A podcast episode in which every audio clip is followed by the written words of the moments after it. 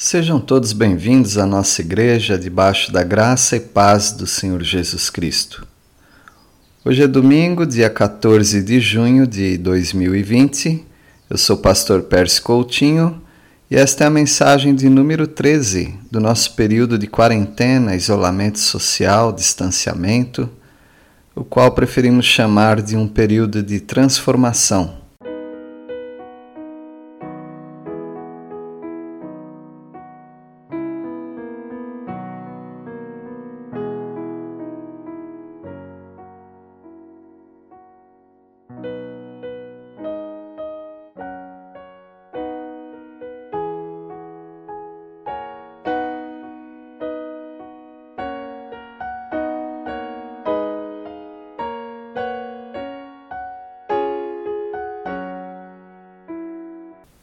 Temos estudado muitas vezes na igreja o livro de Atos.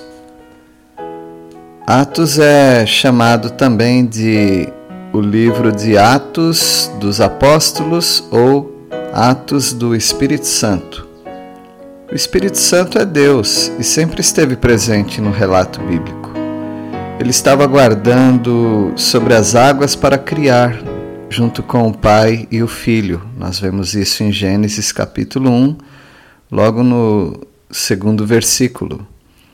Ele esteve na decisão de não contender mais com o homem, quando a malícia, a maldade do homem aumentou muito neste mundo, em Gênesis capítulo 6. O Espírito Santo capacitou dois homens, Bezalel e Aoliabe, para serviços no tabernáculo. Ele capacitou também o governador de Judá, Zorobabel. E daí ficou famosa a expressão: não por força nem por poder, mas pelo meu espírito, diz o Senhor dos Exércitos. O Espírito Santo, portanto, tem muita atuação descrita na Bíblia e nós queremos estudar agora as atuações do Espírito Santo descritas ou descrita no livro de Atos dos Apóstolos, também chamado Atos do Espírito Santo.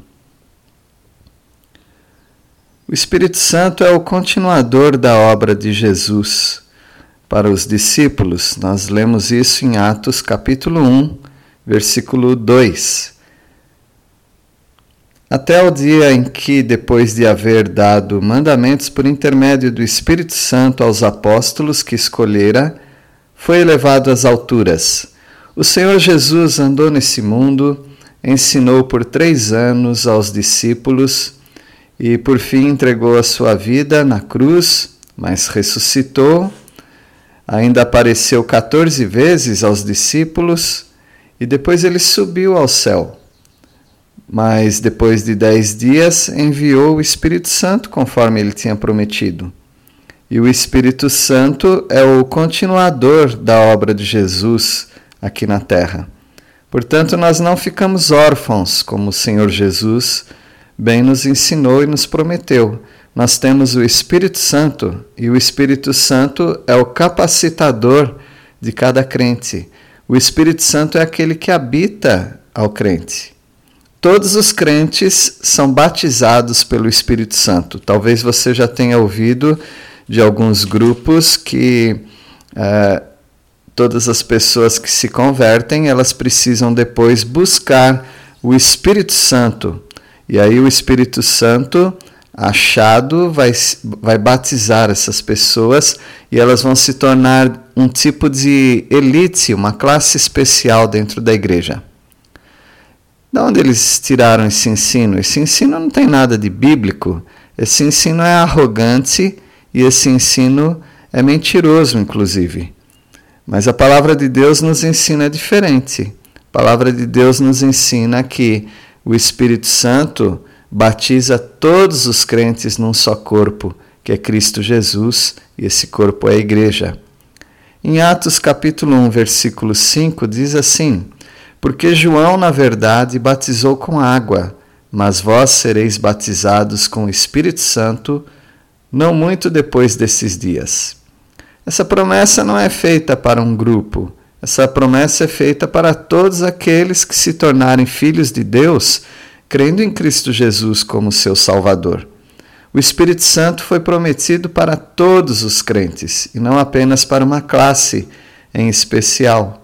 No capítulo 2, versículo 38, nós lemos assim: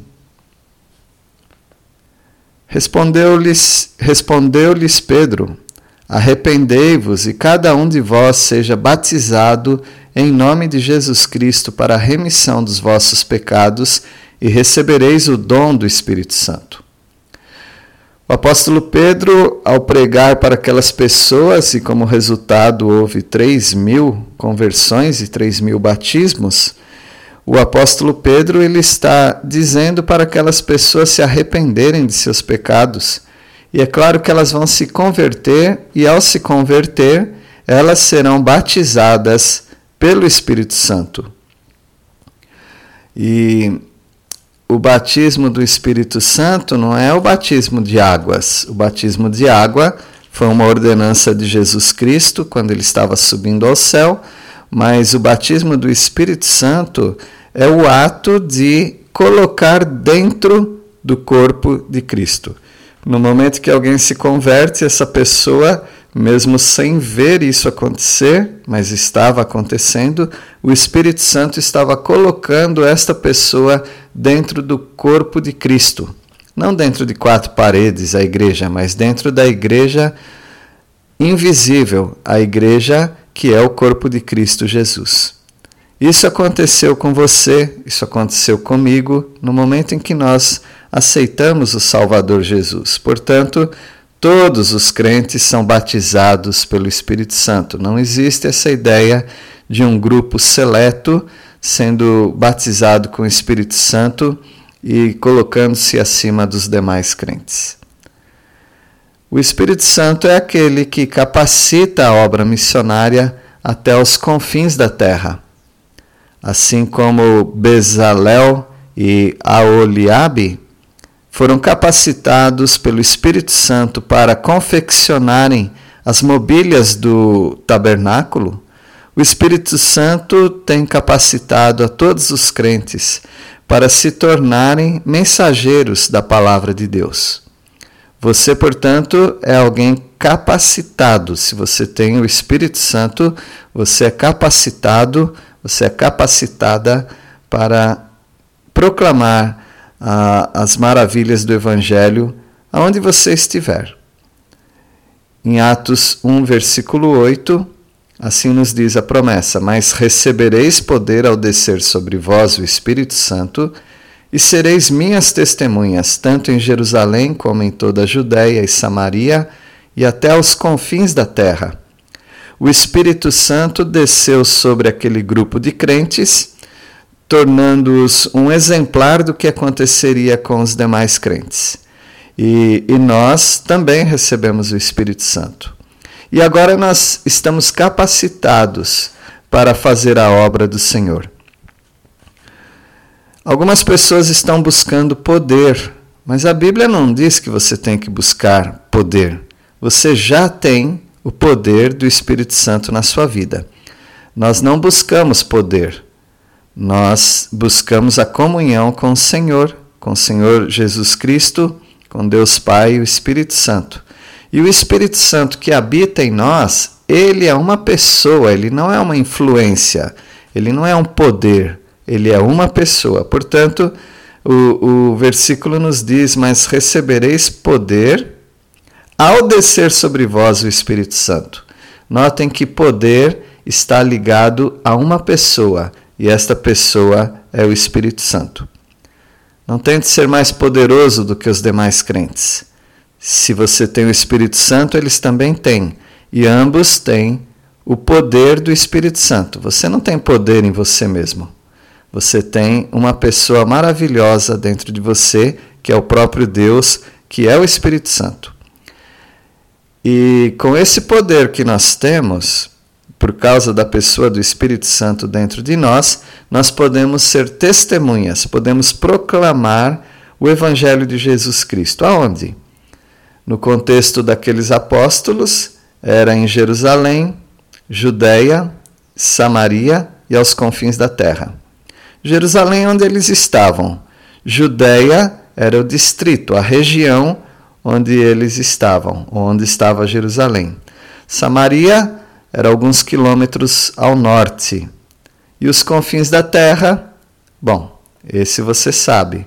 Você fez parte dos confins da terra e o evangelho chegou até você. Agora nós temos no Brasil eh, muitos povos que ainda precisam ouvir do evangelho. Há, há culturas diferentes. Há culturas mais avançadas que têm a oportunidade de ouvir o Evangelho porque elas estão nos grandes centros urbanos. Você tem os alemães, os portugueses, os italianos. E todas essas pessoas e seus descendentes no Brasil formaram colônias. E dessas colônias eh, saíram para bairros. E elas estão em todos os bairros, em todos os lugares desse nosso grande Brasil. Porém, há um grupo em especial que eu chamo a atenção, ou alguns grupos, como por exemplo os índios.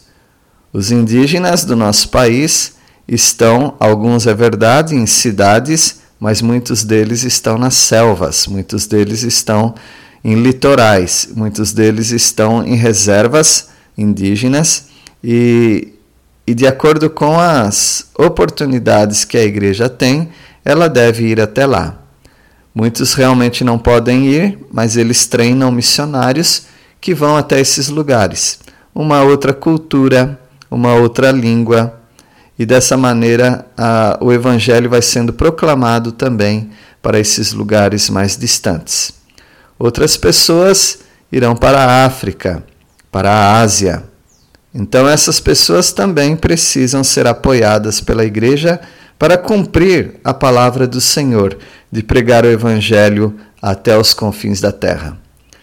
Eu poderia dizer que todos os continentes do nosso planeta já têm o Evangelho. Todos os países já têm o Evangelho. Mas nem todos, nem todos os lugares remotos nem todas as aldeias, nem todos os vilarejos têm o Evangelho. E esse Evangelho precisa, portanto, ser espalhado. De preferência, buscar aqueles que não, te, não tiveram ainda nenhuma oportunidade. Alguns, em sua doutrina errada da Bíblia, dizem que primeiro temos que alcançar a nossa Jerusalém, para depois expandir para a Judéia, para depois ir para Samaria e só depois até os confins da terra. Não, a palavra de Deus está nos ensinando uh, um princípio muito fundamental, que é o princípio da simultaneidade. Notem que o versículo 8 nos diz que sereis minhas testemunhas tanto em como em. Isso quer dizer tanto em Jerusalém como em toda a Judéia. Ao mesmo tempo, Enquanto algumas pessoas vão pregar nos lugares eh, mais próximos, ou seja, no seu próprio contexto, outras pessoas vão pregar num contexto mais distante. E outras vão pregar num contexto mais distante ainda. E o texto nos diz: e até. O nosso limite é até, até os confins da terra, ou seja, até onde não houver mais terras não houver mais pessoas, a igreja está pregando. Tudo isso por causa do Espírito Santo. O programa de pregar o Evangelho ao mundo todo não é um programa missionário da sua igreja. É uma ordem do Espírito Santo. É uma ordem de Jesus Cristo capacitada pelo Espírito Santo. Então, o, livro de Atos tem, nos ensinar, tem muito a nos ensinar a respeito do Espírito Santo. Ele é o continuador da obra de Jesus aqui na terra. Todos os crentes foram batizados e são batizados pelo Espírito Santo, e o Espírito Santo está capacitando a igreja para ir até aos confins da terra. O Espírito Santo inspirou crentes do passado para darem a palavra de Deus a nós. Em Atos capítulo 1, versículo 16, Pedro fala é, para os irmãos do início da igreja: Irmãos, convinha que se cumprisse a escritura que o Espírito Santo proferiu anteriormente por boca de Davi acerca de Judas, que foi o guia daqueles que prenderam Jesus. O Espírito Santo inspirou o rei Davi para escrever a respeito dessa mudança no ministério. Ou seja, o Espírito Santo mostrou desde o passado crentes a respeito do, do que aconteceria. E nós não precisamos hoje buscar profecias, revelações, porque tudo, tudo que nós precisávamos nós já temos na, nas Escrituras. E Judas foi substituído. Notem bem que ele não foi substituído porque morreu, porque outros apóstolos morreram e não foram substituídos. Ele foi substituído porque ele se desviou do caminho do Senhor. E o Senhor colocou outra pessoa no lugar, e no caso aqui foi uh, Matias. O Espírito Santo, portanto, inspirou crentes do passado para dirigirem a igreja. No capítulo 4, versículo 25, nós lemos: Que disseste por meio do Espírito Santo por boca de Davi, nosso pai, teu servo. Porque se enfureceram os gentios e os povos imaginaram coisas vãs. Portanto, nós já temos lá no Salmo 2 uma profecia de que os povos iriam contra o Messias e contra o povo do Messias. E nós temos também no capítulo 28 de Atos, versículo 25, a seguinte inspiração do Espírito Santo. E havendo discordância entre eles, despediram-se, dizendo: Paulo estas palavras: Bem falou o Espírito Santo a vossos pais por intermédio do profeta Isaías, quando disse: Vai a este povo e dize-lhe: De ouvido ouvireis e não entendereis, vendo vereis e não percebereis. O Espírito Santo já havia mostrado também para o profeta Isaías que o povo de Israel seria duro de coração. Então nós temos o Espírito Santo atuando também no início da igreja, revelando e mostrando as profecias passadas para que o povo se animasse eh, na jornada que eles teriam, por mais difícil que, que fosse. Nós temos hoje a igreja com muitas dificuldades, nós temos perseguição na igreja, nós temos desvios doutrinários na igreja, nós temos frieza das pessoas que não amam a Jesus o suficiente para estar em comunhão com o, os irmãos e, portanto, nós temos que mostrar para essas pessoas que elas estão no caminho errado. E como nós mostramos isso? Através das Escrituras. As Escrituras que foram inspiradas pelo Espírito Santo, ou seja, as pessoas que falaram não falaram por si próprias, elas falaram porque elas eram motivadas, elas eram inspiradas pelo Espírito Santo para falar a palavra do Senhor para nós. Eu não sou obrigado a ouvir ninguém que venha dizendo que recebeu do Senhor alguma coisa. Não. Porque a palavra de Deus já está escrita, já está revelada e as pessoas fazem muito bem em voltarem à palavra de Deus e não tentarem expor profecias novas, porque Deus não está abençoando novas profecias. Ele está abençoando a palavra dele e essa palavra que nós devemos seguir. E por hoje ainda gostaria de citar mais uma ação do Espírito Santo em Atos o Espírito Santo capacitou os discípulos a falarem nas línguas conhecidas dos estrangeiros.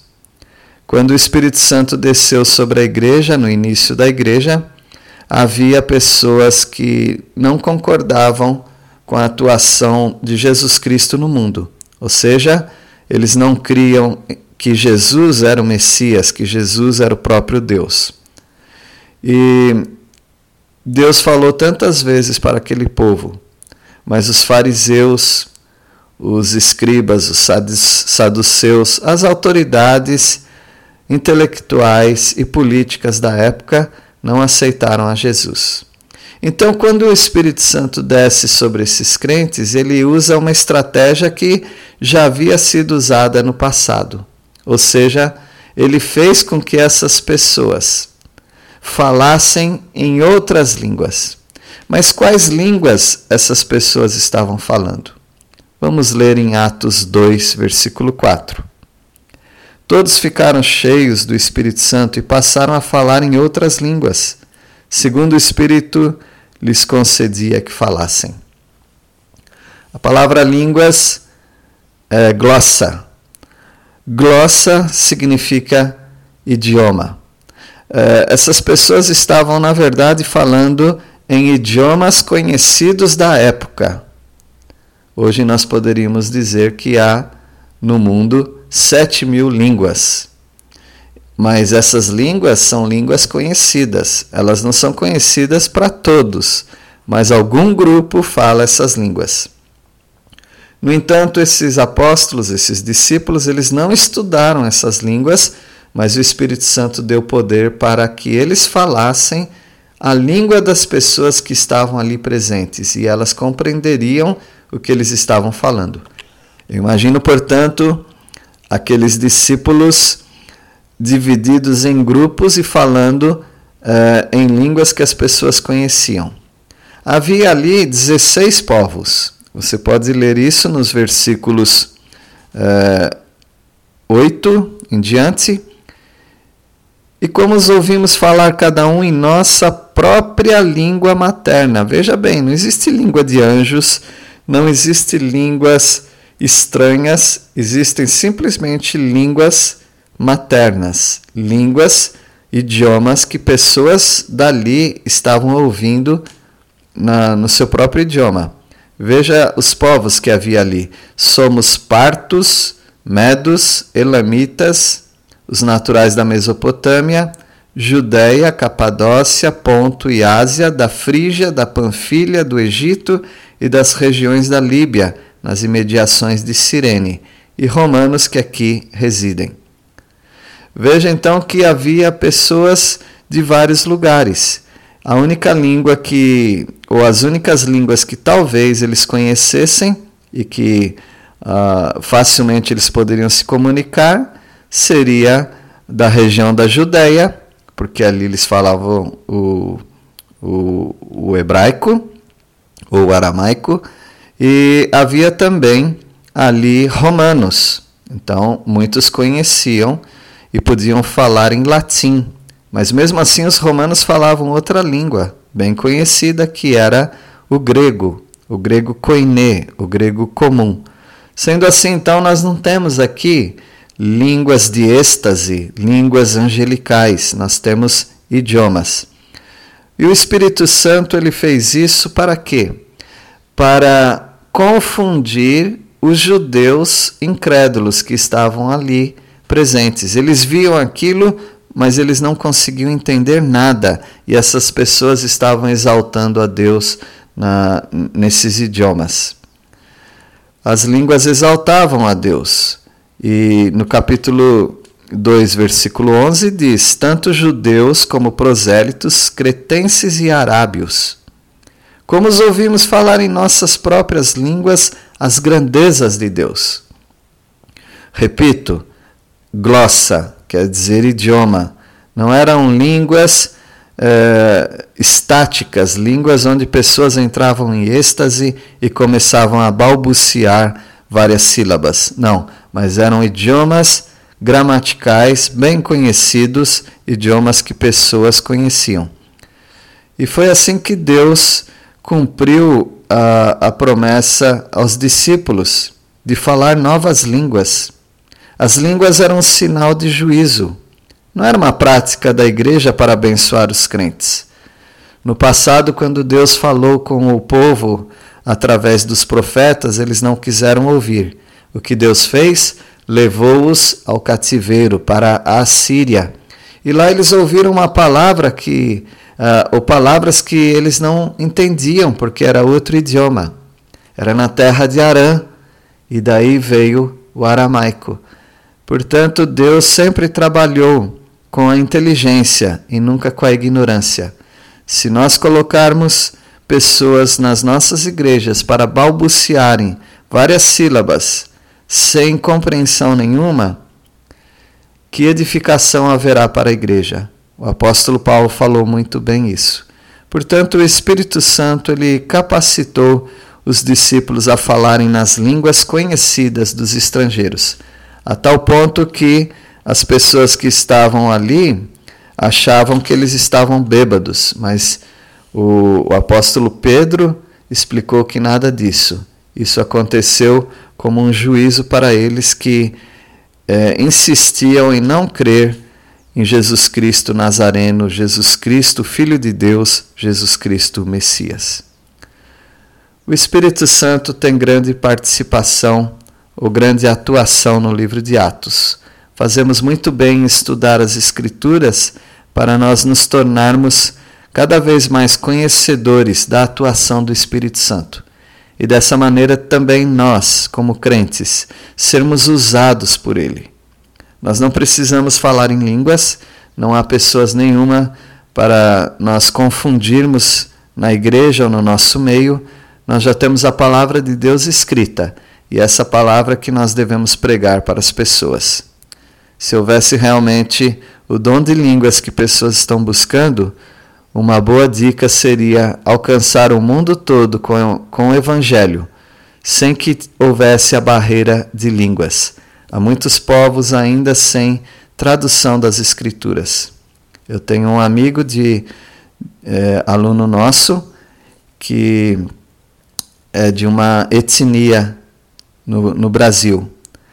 E dando o livro de Daniel, ele queria ler na própria língua, e os missionários enviaram então cópia desse material. Mas sabe o que ele tem? Daniel, capítulo 1 até o versículo 6. Ou seja, faltam ainda seis capítulos desse livro para eles terem na própria língua. E fora isso, eles precisam de quase todos os, os livros da Bíblia traduzidos. E assim você pode multiplicar isso por mais de 3.500 idiomas e dialetos no mundo todo. Pessoas precisam da palavra de Deus. E elas só terão quando houver pessoas dispostas a irem até esses povos, estudarem duramente gramática, para que eles aprendam essas línguas, para que eles traduzam essas línguas, façam dicionários e por fim escrevam a palavra de Deus. Portanto, nós não admitimos ou não precisamos de pessoas balbuciando palavras ininteligíveis, palavras que ninguém entende na, dentro da igreja e que ninguém precisa dessas palavras porque elas não edificam a ninguém. Vai estudar uma língua, vai traduzir as escrituras e aí você vai ser bem capacitado. Que Deus o abençoe, que você se fortaleça nesse período de quarentena, nesse período em que pessoas estão é, tão distantes do contato uns com os outros e alguns talvez até muito distantes da palavra de Deus. Que o Senhor o abençoe. Nosso Deus, obrigado pela atuação do teu Santo Espírito. Obrigado porque ele capacitou pessoas do passado e tem capacitado hoje aos crentes. Agradecemos pela continuidade da tua obra através do Espírito Santo. Obrigado porque fomos colocados dentro do corpo de Cristo, batizados pelo Espírito Santo. Agradecemos porque temos a oportunidade e a capacidade de ir para todos os lugares pregando a tua palavra. Agradecemos porque o Espírito inspirou pessoas para escreverem a tua palavra. E agradecemos porque o Senhor também capacitou os apóstolos para pregarem uma mensagem de salvação e também uma mensagem de juízo. Muito obrigado pelo Espírito Santo. Nós oramos em nome do Senhor Jesus. Amém.